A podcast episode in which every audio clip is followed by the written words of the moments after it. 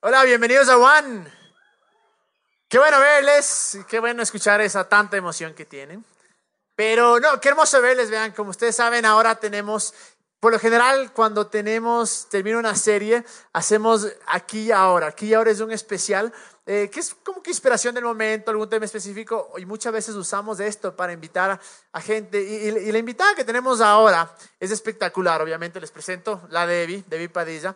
Eh, somos amigos casi 12 años, es una persona que yo quiero muchísimo, una muy buena amiga mía, pero más que nada, la razón por la cual queríamos que, que esté aquí ahora es porque hay una diferencia entre aquellos que creen en Dios y aquellos que viven a Dios.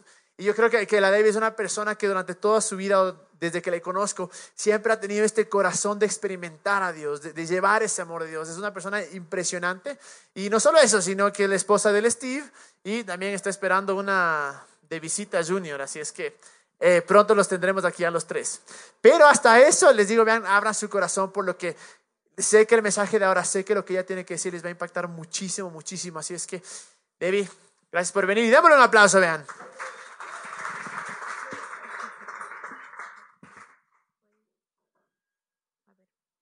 Buenas noches chicos, eh, realmente es un privilegio para mí estar aquí, estoy súper contenta de estar.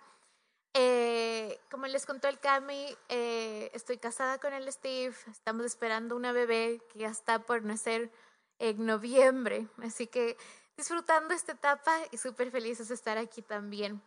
Em, cuando el Cami me invitó a compartir en esta noche, em, estaba pensando en qué compartir y comencé a recordar eh, cuando yo estaba en la universidad, em, me hacían preguntas eh, la gente que sabía eh, en dónde yo estaba trabajando y qué estaba haciendo. En ese tiempo em, yo tenía una fundación en la cual salíamos a las calles, en las calles como que en la zona roja aquí de la ciudad, y compartíamos con mujeres en prostitución y después logré, pude hacer eso también en, Colombia y un poco de esto también en Brasil. Y por, algunas eh, por algún tiempo en mi vida, unas temporadas. Y, mm, y la gente de la universidad, mis compañeros que me veían todos los días, me decían, Debbie, algunos, no con mala intención ni nada, sino siendo muy honestos, me decían, ¿cómo, cómo tú puedes ir a esos lugares? Primero, eh, hay un montón de, de cosas feas ahí pasando, drogadicción, eh, es como que, no sé, no te da un poco de, como de temor, miedo o tal vez asco. Y, no, no lo decían eh, de mala intención, simplemente estaban preguntando en su curiosidad. Otros me decían, no, tú tan, tan jovencita, ¿cómo puedes estar ahí? Es súper peligroso, te va a pasar algo malo. Y, y realmente eh, yo comencé a, a, a descubrir que la razón por la cual estaba ahí es porque muchas, muchas veces nos, nos dicen a nosotros, somos luz, somos luz, somos luz.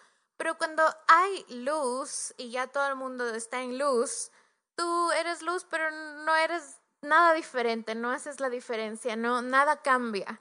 Pero en lugares donde hay oscuridad, en lugares donde la gente no quiere ir, en lugares donde parecería que ahí no hay Dios, cuando en realidad sí está ahí, em, es, es en esos lugares oscuros donde tenemos que aparecer y debemos ser luz.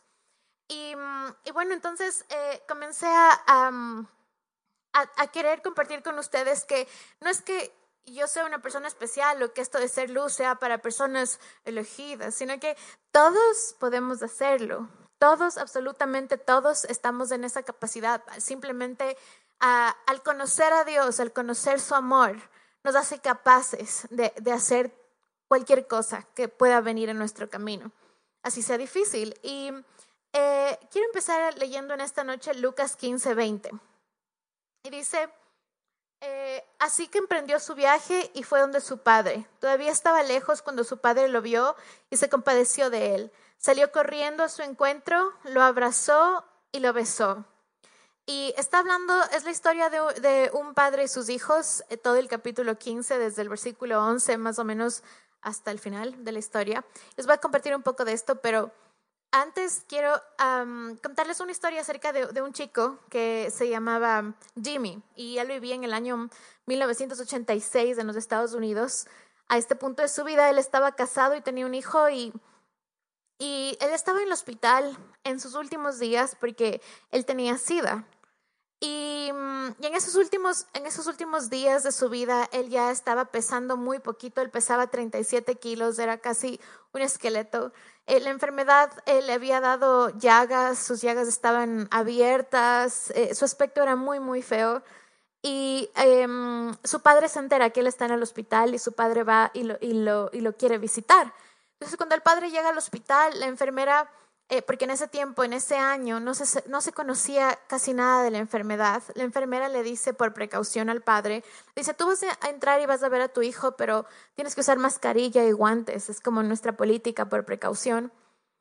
Y el padre le dice, ¿sabes qué? No, yo no, yo no voy a usar mascarilla ni voy a usar guantes, porque eh, yo quiero que mi hijo vea mi rostro, yo quiero que mi hijo escuche bien claro mi voz, eh, no quiero que haya nada que impida que mi hijo me pueda ver sin, sin nada que se interponga, así que yo, yo no quiero usar la mascarilla y tampoco voy a usar los guantes porque realmente yo quiero tocar a mi hijo, yo quiero que él sienta que le estoy tocando, que yo le amo, quiero compartir con él estos últimos momentos y no quiero que haya nada que se interponga entre él y yo y, y voy a entrar así, no importa.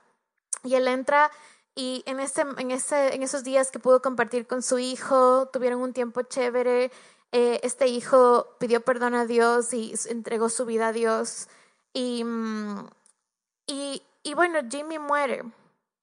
Pero es tan importante cuando eh, él le dice a la enfermera, yo no quiero usar esa mascarilla, no quiero usar esos guantes. Y me hace pensar mucho acerca del padre en la historia eh, de la Biblia, eh, de Lucas, en el capítulo 15, versículo 11, em, que se llama la historia del hijo pródigo.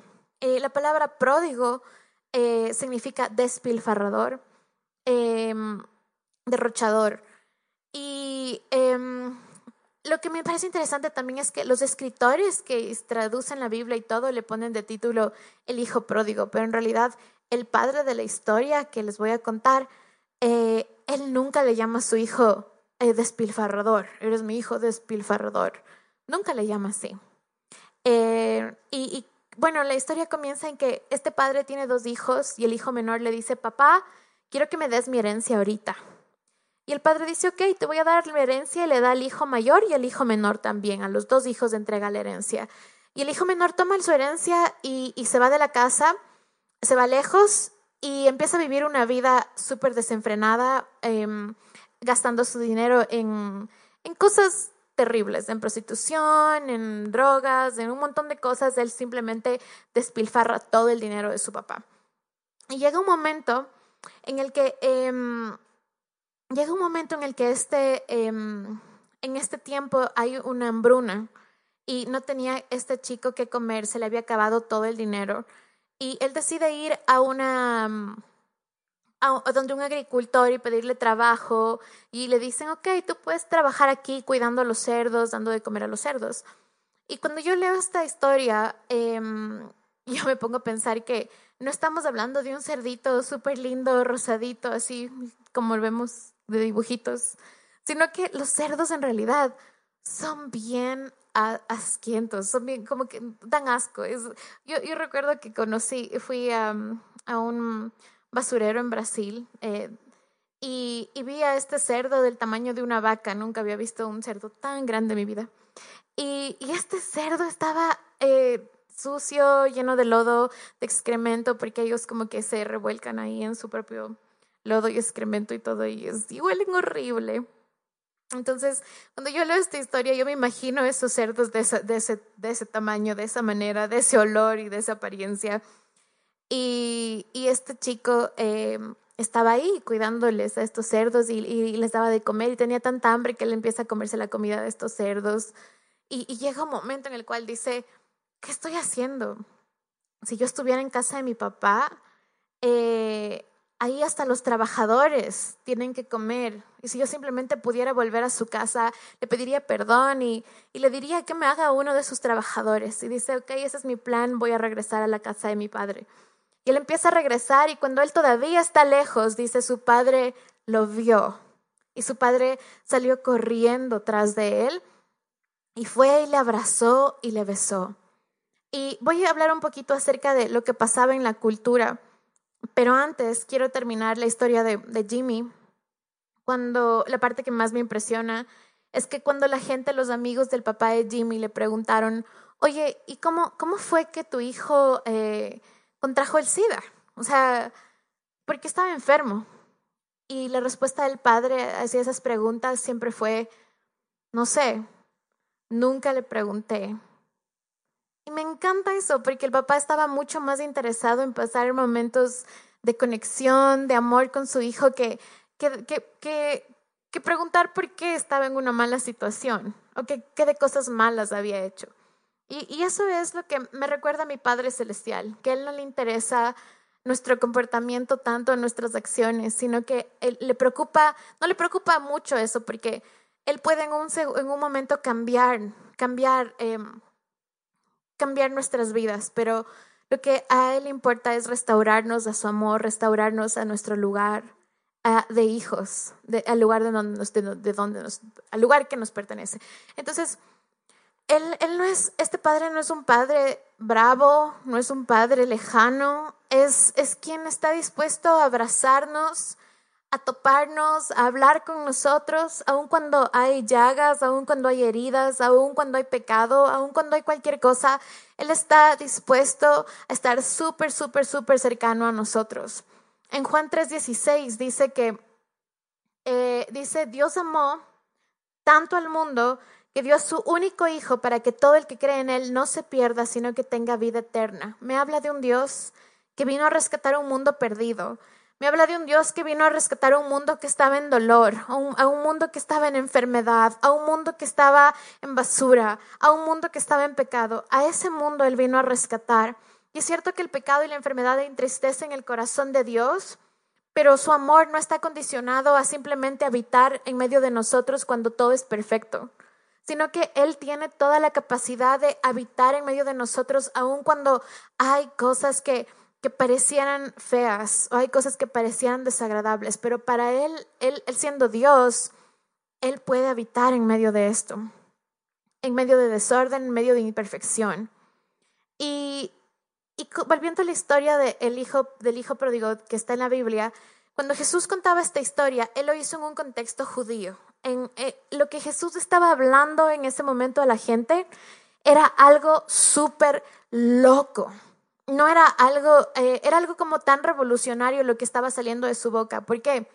Porque en esta cultura, cuando el hijo le dice al papá, oye, dame mi herencia, en otras palabras le estaba diciendo, papá, para mí tú estás muerto, así que dame mi herencia, primero.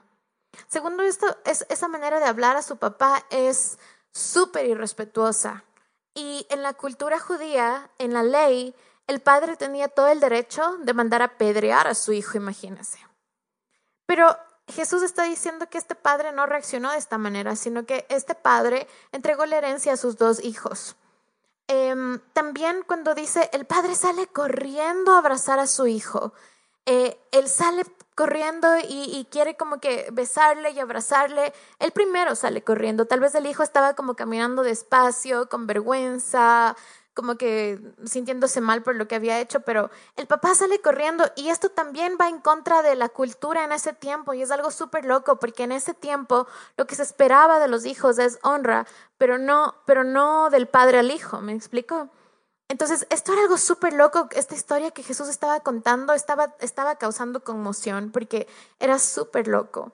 Y cuando el padre le ve a su hijo, lo primero que le dice no es, oye, mocoso, ¿y dónde estabas? ¿Qué hiciste con mi plata? ¿Cómo me vas a pagar la herencia? No le dice nada de eso. No le dice nada de eso. No, en realidad, él estaba preocupado no de cómo gastó su herencia, sino eh, cómo lo iba a restaurar a su casa, cómo le iba a dar la bienvenida nuevamente a su casa. Em, además, acordémonos que este hijo venía de estar en el chiquero donde viven los cerdos y probablemente vino súper sucio, vino lleno de excremento, vino caminando por un largo largo camino y, estaba ah, oliendo sudor y me imagino esa sensación en ese momento si cuando tú tienes a una persona yo que sé que está tan sudada, tu amigo, tu amiga, le dices, no, no, mejor no te saludo, pero estás sudando. Guácala, ¿no es cierto? pero a este padre no le importa. No le importa, no le importa la apariencia de su hijo, no le importa cómo vino y, simplemente fue y le abrazó y le besó. y, le dice, hijo, te voy a hacer ahorita una fiesta y te vamos a dar la bienvenida. Y, dice la historia que le entregó a su hijo una túnica y le entregó sandalias y le entregó un anillo.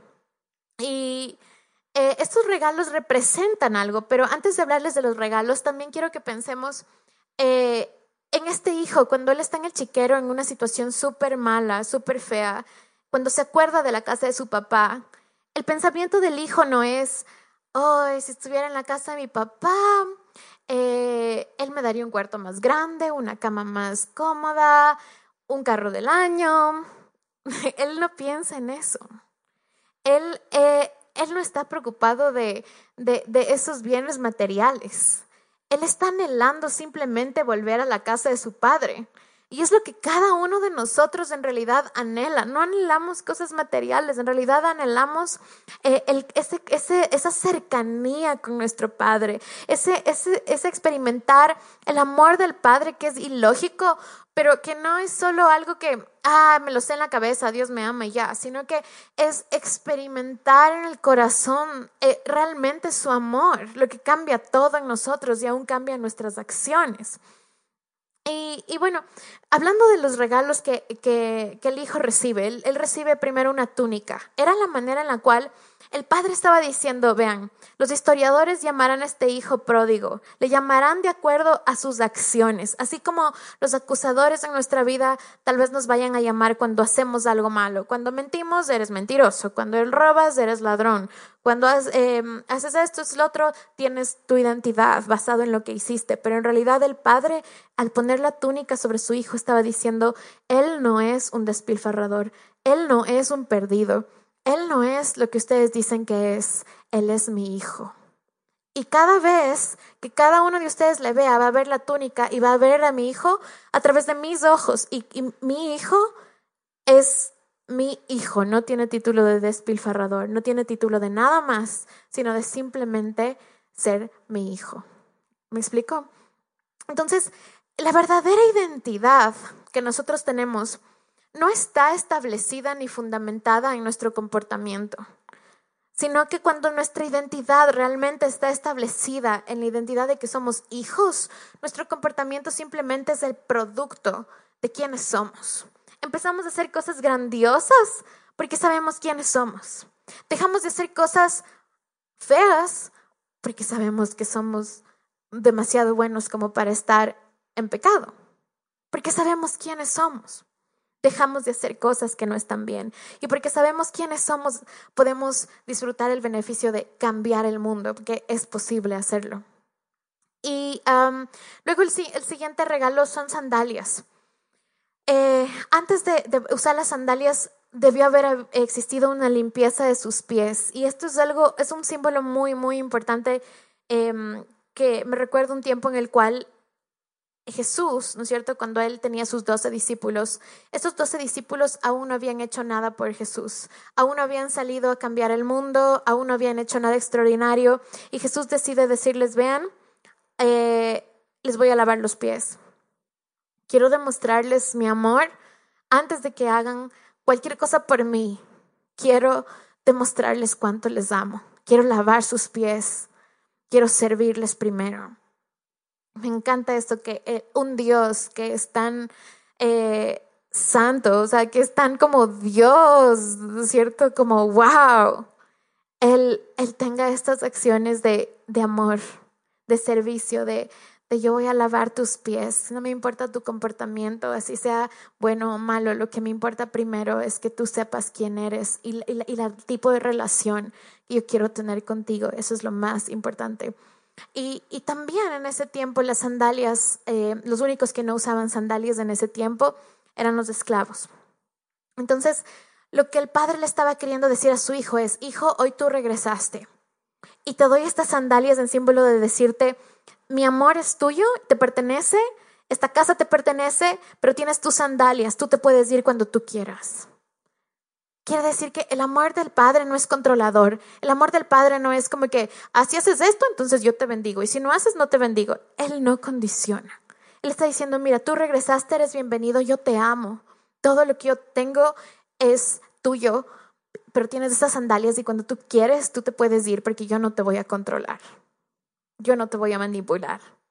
Soy tu padre. Simplemente te voy a recordar quién eres. Y, luego hay un anillo y el anillo significa la verdadera herencia. Entonces volvemos a esto que la herencia no es bienes materiales, la herencia no es dinero, la herencia no es nada de eso, sino que la herencia es la propio, el propio corazón del Padre.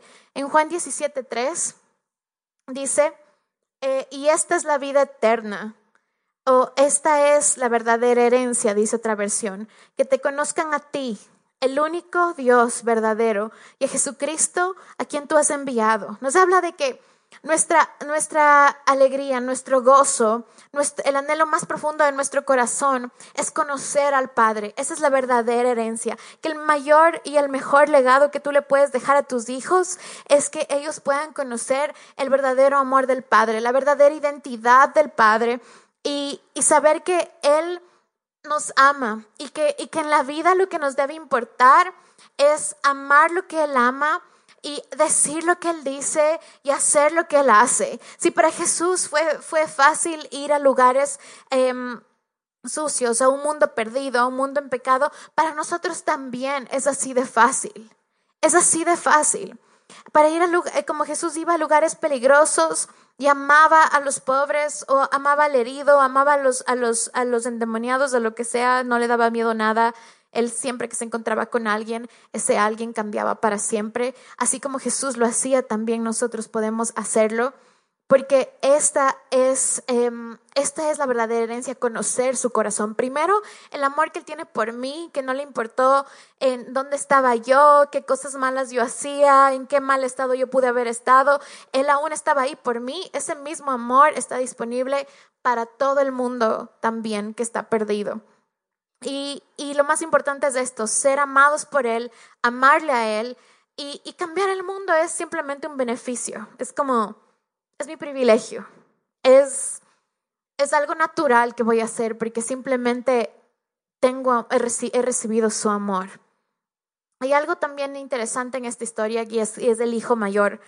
El hijo mayor, eh, cuando el padre hace la fiesta y le recibe a su hijo menor, el hijo mayor sale de la fiesta, no quiere saber nada de su padre, eh, no quiere entrar a esa fiesta, no quiere ver a su hermano. Y su padre se sale de la fiesta y le va a buscar. Y le dice, hijo, ¿qué pasó? ¿Dónde estabas? Y, y el hijo mayor le dice, papá, pero ¿cómo le celebras a este hijo tuyo? Em, y si yo he estado aquí toda la vida y toda la vida te he servido, toda la vida he hecho cosas buenas por ti y nunca me has hecho así una fiesta. Y el padre le dice como que, hijo, tú has estado aquí y, y en realidad todo lo que yo tengo aquí en esta casa es tuyo. Si tú quieres hacer una fiesta todos los días, tú puedes hacerlo, esa es tu casa. Y sabe, me da, me, yo puedo ver que ambos hijos cometen el mismo error. El uno se va de la casa, el otro se queda, pero ambos cometen el error de no haber entendido cuál era su verdadero privilegio. Su verdadero privilegio era disfrutar de su padre en su casa de reconocer que tenían ahí en, su casa su propio padre y que es el padre más bueno de todos y que podían gozar de todo lo que su padre tenía. Sin, sin condición, sin ninguna maldad, sin ninguna manipulación. Y, y es tan importante entender que, que el padre siempre va a tener esta buena actitud con nosotros. No importa qué acciones tomaron sus hijos, a los dos hijos el padre salió corriendo a buscarles. El Padre siempre está dispuesto a perseguirnos, a buscarnos. Sabe, muchas religiones en el mundo están basadas en todo lo que el ser humano puede hacer por Dios, en que el ser humano prepare un sacrificio, prepare un ritual o lo que sea para agradar a Dios. Pero la verdadera, el verdadero Dios, eh, el, el verdadero Dios, el buen Padre al que servimos, Él primero él dispone todo para nosotros. Antes de que nosotros decidamos amarle a Él, Él dispuso todo ya para amarnos a nosotros. Él nos persigue. Él siendo Dios, majestuoso y en todo su esplendor, Él nos persigue. Él iría hasta el lugar más lejano del mundo para demostrarnos su amor. Su amor que no tiene sentido eh, y que es ilógico. Eh, alcanza hasta lo inalcanzable y no hay nadie que Él no pueda alcanzar.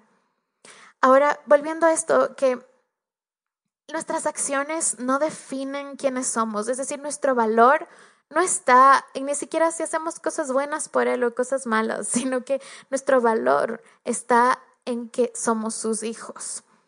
Em, y es el fundamento de nuestra identidad. Quiero que leamos Romanos 8, 15 y 16. Y dice, y ustedes no han recibido un espíritu que los esclavice al miedo. En cambio, recibieron el espíritu de Dios cuando Él los adoptó como sus propios hijos. Ahora lo llamamos Abba Padre. El versículo 16 dice, pues su espíritu se une a nuestro espíritu para confirmar que somos hijos de Dios.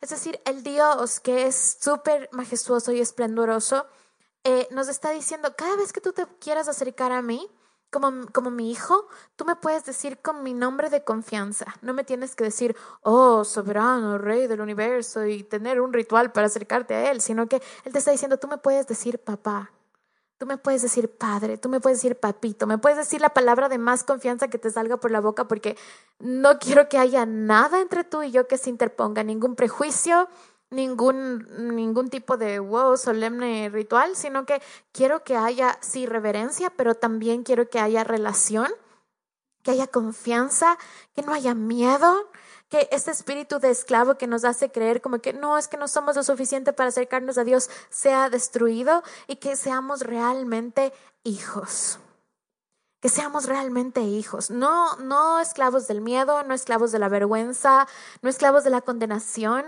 sino realmente hijos. Y esta es la razón por la cual nosotros podemos amar cuando huele mal. Esa es la razón por la cual podemos eh, demostrar amor cuando el escenario es completamente devastador porque sabemos que somos hijos y que este mundo necesita experimentar los brazos del Padre, así como nosotros lo hemos experimentado o estamos por experimentarlo. Y sabes, Dios podría en un segundo venir y cambiar el mundo y presentarse en persona a muchas personas que están en dolor y todo, pero sabes, Él ha decidido encontrarse con esas personas a través de ti, a través de tu mirada, a través de tus brazos, a través de tus palabras, a través de tus acciones. Y eso me encanta porque cuando yo he visto en mi vida salir de mi zona de confort y demostrar ese amor, he visto que suceden cosas increíbles. Les quiero contar una de ellas. Em, más o menos como hace dos años puse eh, como que mi vida, em, dediqué dos meses de mi vida, eh, pedí permiso en el trabajo, Gracias a Dios no me votaron porque creo que el favor de Dios estaba sobre mí en ese momento. y me dieron dos meses en la cual eh, tomé una escuela de misiones y fui a Brasil y Argentina. Y en esta escuela nos dijeron, em, ¿y por qué digo salir de mi zona de confort? Porque mi zona, en ese momento yo era soltera y pude haber hecho cualquier otra cosa con mi dinero, pero yo sentía que yo debía dar mi vida y mi dinero y lo que yo tenía en ese momento para ir y servir a alguien más en esos países. Y fui, me, puse al servicio de una organización. Y esta organización eh, nos llevó a, un hospital público en Argentina. Y nos dijo, bueno, vamos a ir y vamos a orar por los enfermos y vamos a estar ahí con ellos y chévere. Y bueno, llegamos a una zona en la cual estaban pacientes que nadie quería visitar, que no habían recibido visitas por más de nueve meses. Y nos dijeron, miren, si quieren pueden ir a esa zona. Y que ahorita unas tres mujeres ahí. Y, y realmente es como que ya hablan como loquitas, han perdido su sentido, no sé si quieren ir, o sea, realmente no sabemos qué les pasa. Y nosotros dijimos, bueno, y, yo me acuerdo la primera mujer a la que nos empezamos a acercar, ni medio nos empezamos a acercar, había un olor terrible y mientras más nos acercábamos olía más. Y cuando ya le pude ver y pude ver que ella tenía llagas abiertas, dije, ah, están infectadas y tiene estas llagas, por eso huele mal. Eh, pero pero en ese momento es como este amor del Padre que les hablo que es real, se empieza a ser tangible, porque, porque en ese momento empecé, empecé a entrar y, empezamos a conversar con ella y le empezamos a sonreír.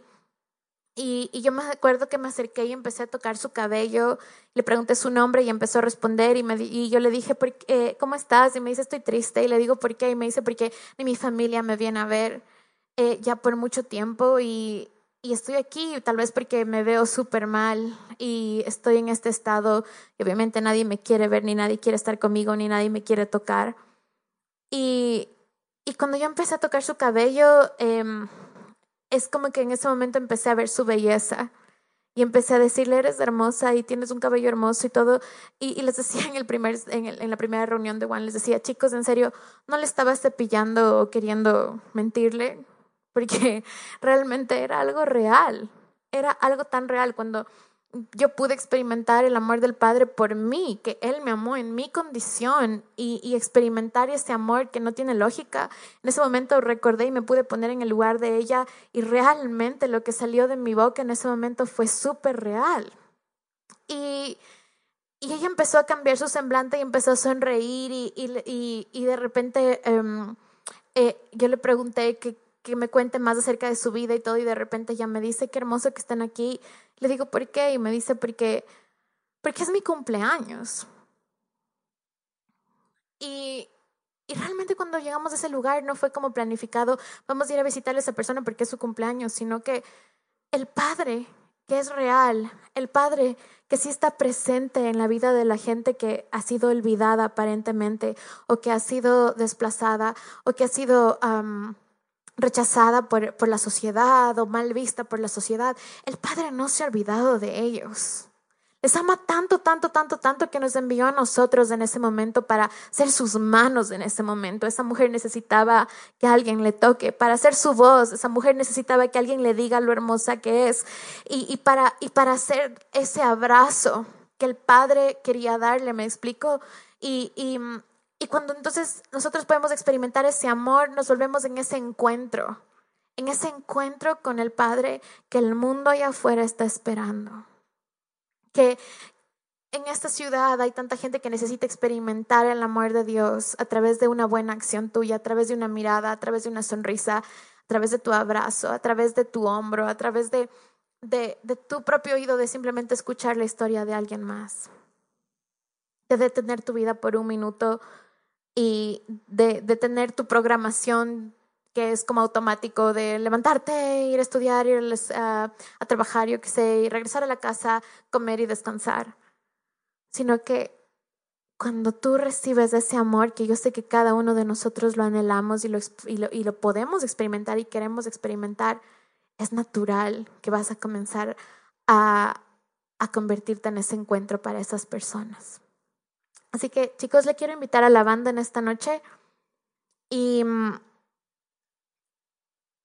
y quiero que puedas reflexionar en esta, en esta noche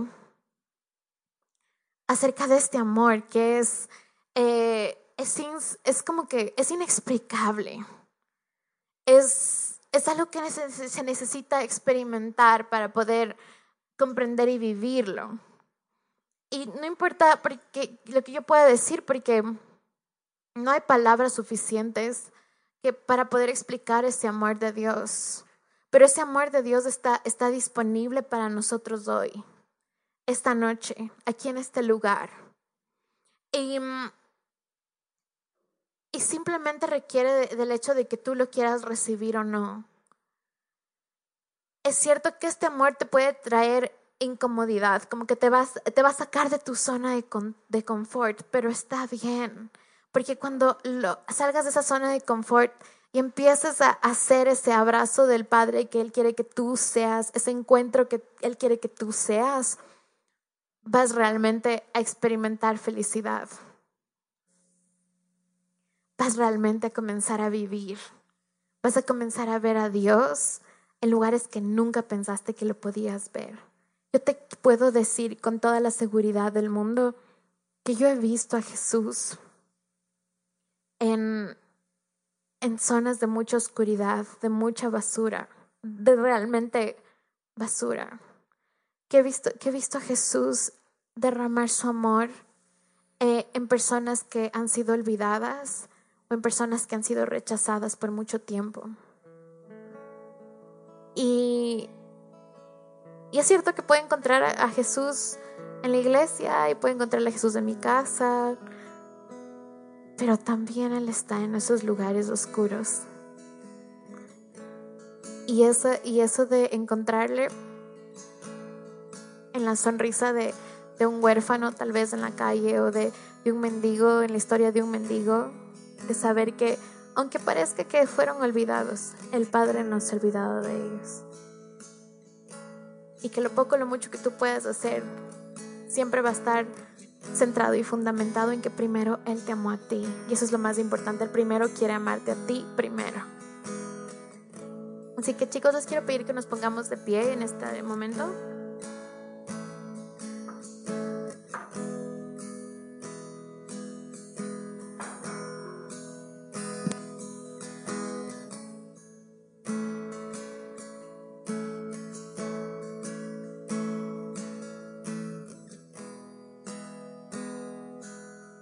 Y en esta noche quiero que podamos cerrar nuestros ojos ahí donde estamos. Y, si pueden, como que extender sus brazos, eh, sus manos hacia el frente, como recibiendo algo. En esta noche eh, hay una porción del amor de Dios disponible para cada uno de nosotros. Es tan fácil experimentar su amor porque Él quiere que lo experimentes. Él quiere que, que tú le puedas experimentar, él, él, él quiere que tú le quieras conocer. Él está disponible en esta noche, su amor está disponible en esta noche.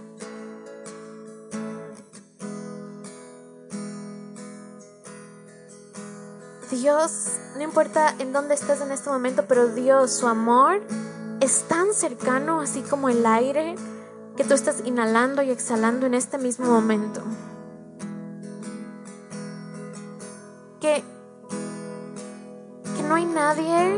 Fuera de su alcance.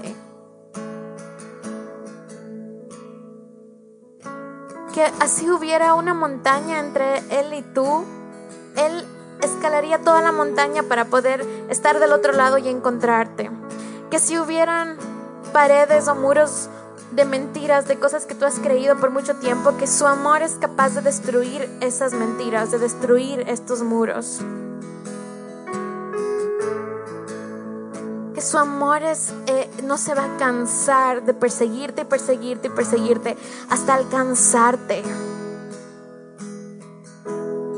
Que si te quieras esconder o, o hacerte a un lado, Él dice, no hay persona que yo no pueda ver. Te estoy mirando en esta mañana, en esta noche. Te estoy mirando. Te estoy mirando. Te veo te conozco y te acepto así como estás en este lugar y te quiero entregar más de mi amor, más de mi amor, más de mi amor. Más de mi amor. Y este amor empieza a destruir vergüenza, empieza a destruir condenación, empieza a destruir el miedo. El miedo se desvanece ahora. Y no somos huérfanos más, somos ni tampoco esclavos del miedo, somos hijos de Dios. Espíritu Santo, te invitamos en esta noche para que tu espíritu le diga a nuestro espíritu quiénes somos.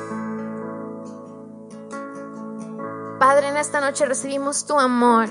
Te decimos sí, sí, sí, sí, sí, sí. Te decimos sí, sí a tu amor sí experimentar tu amor.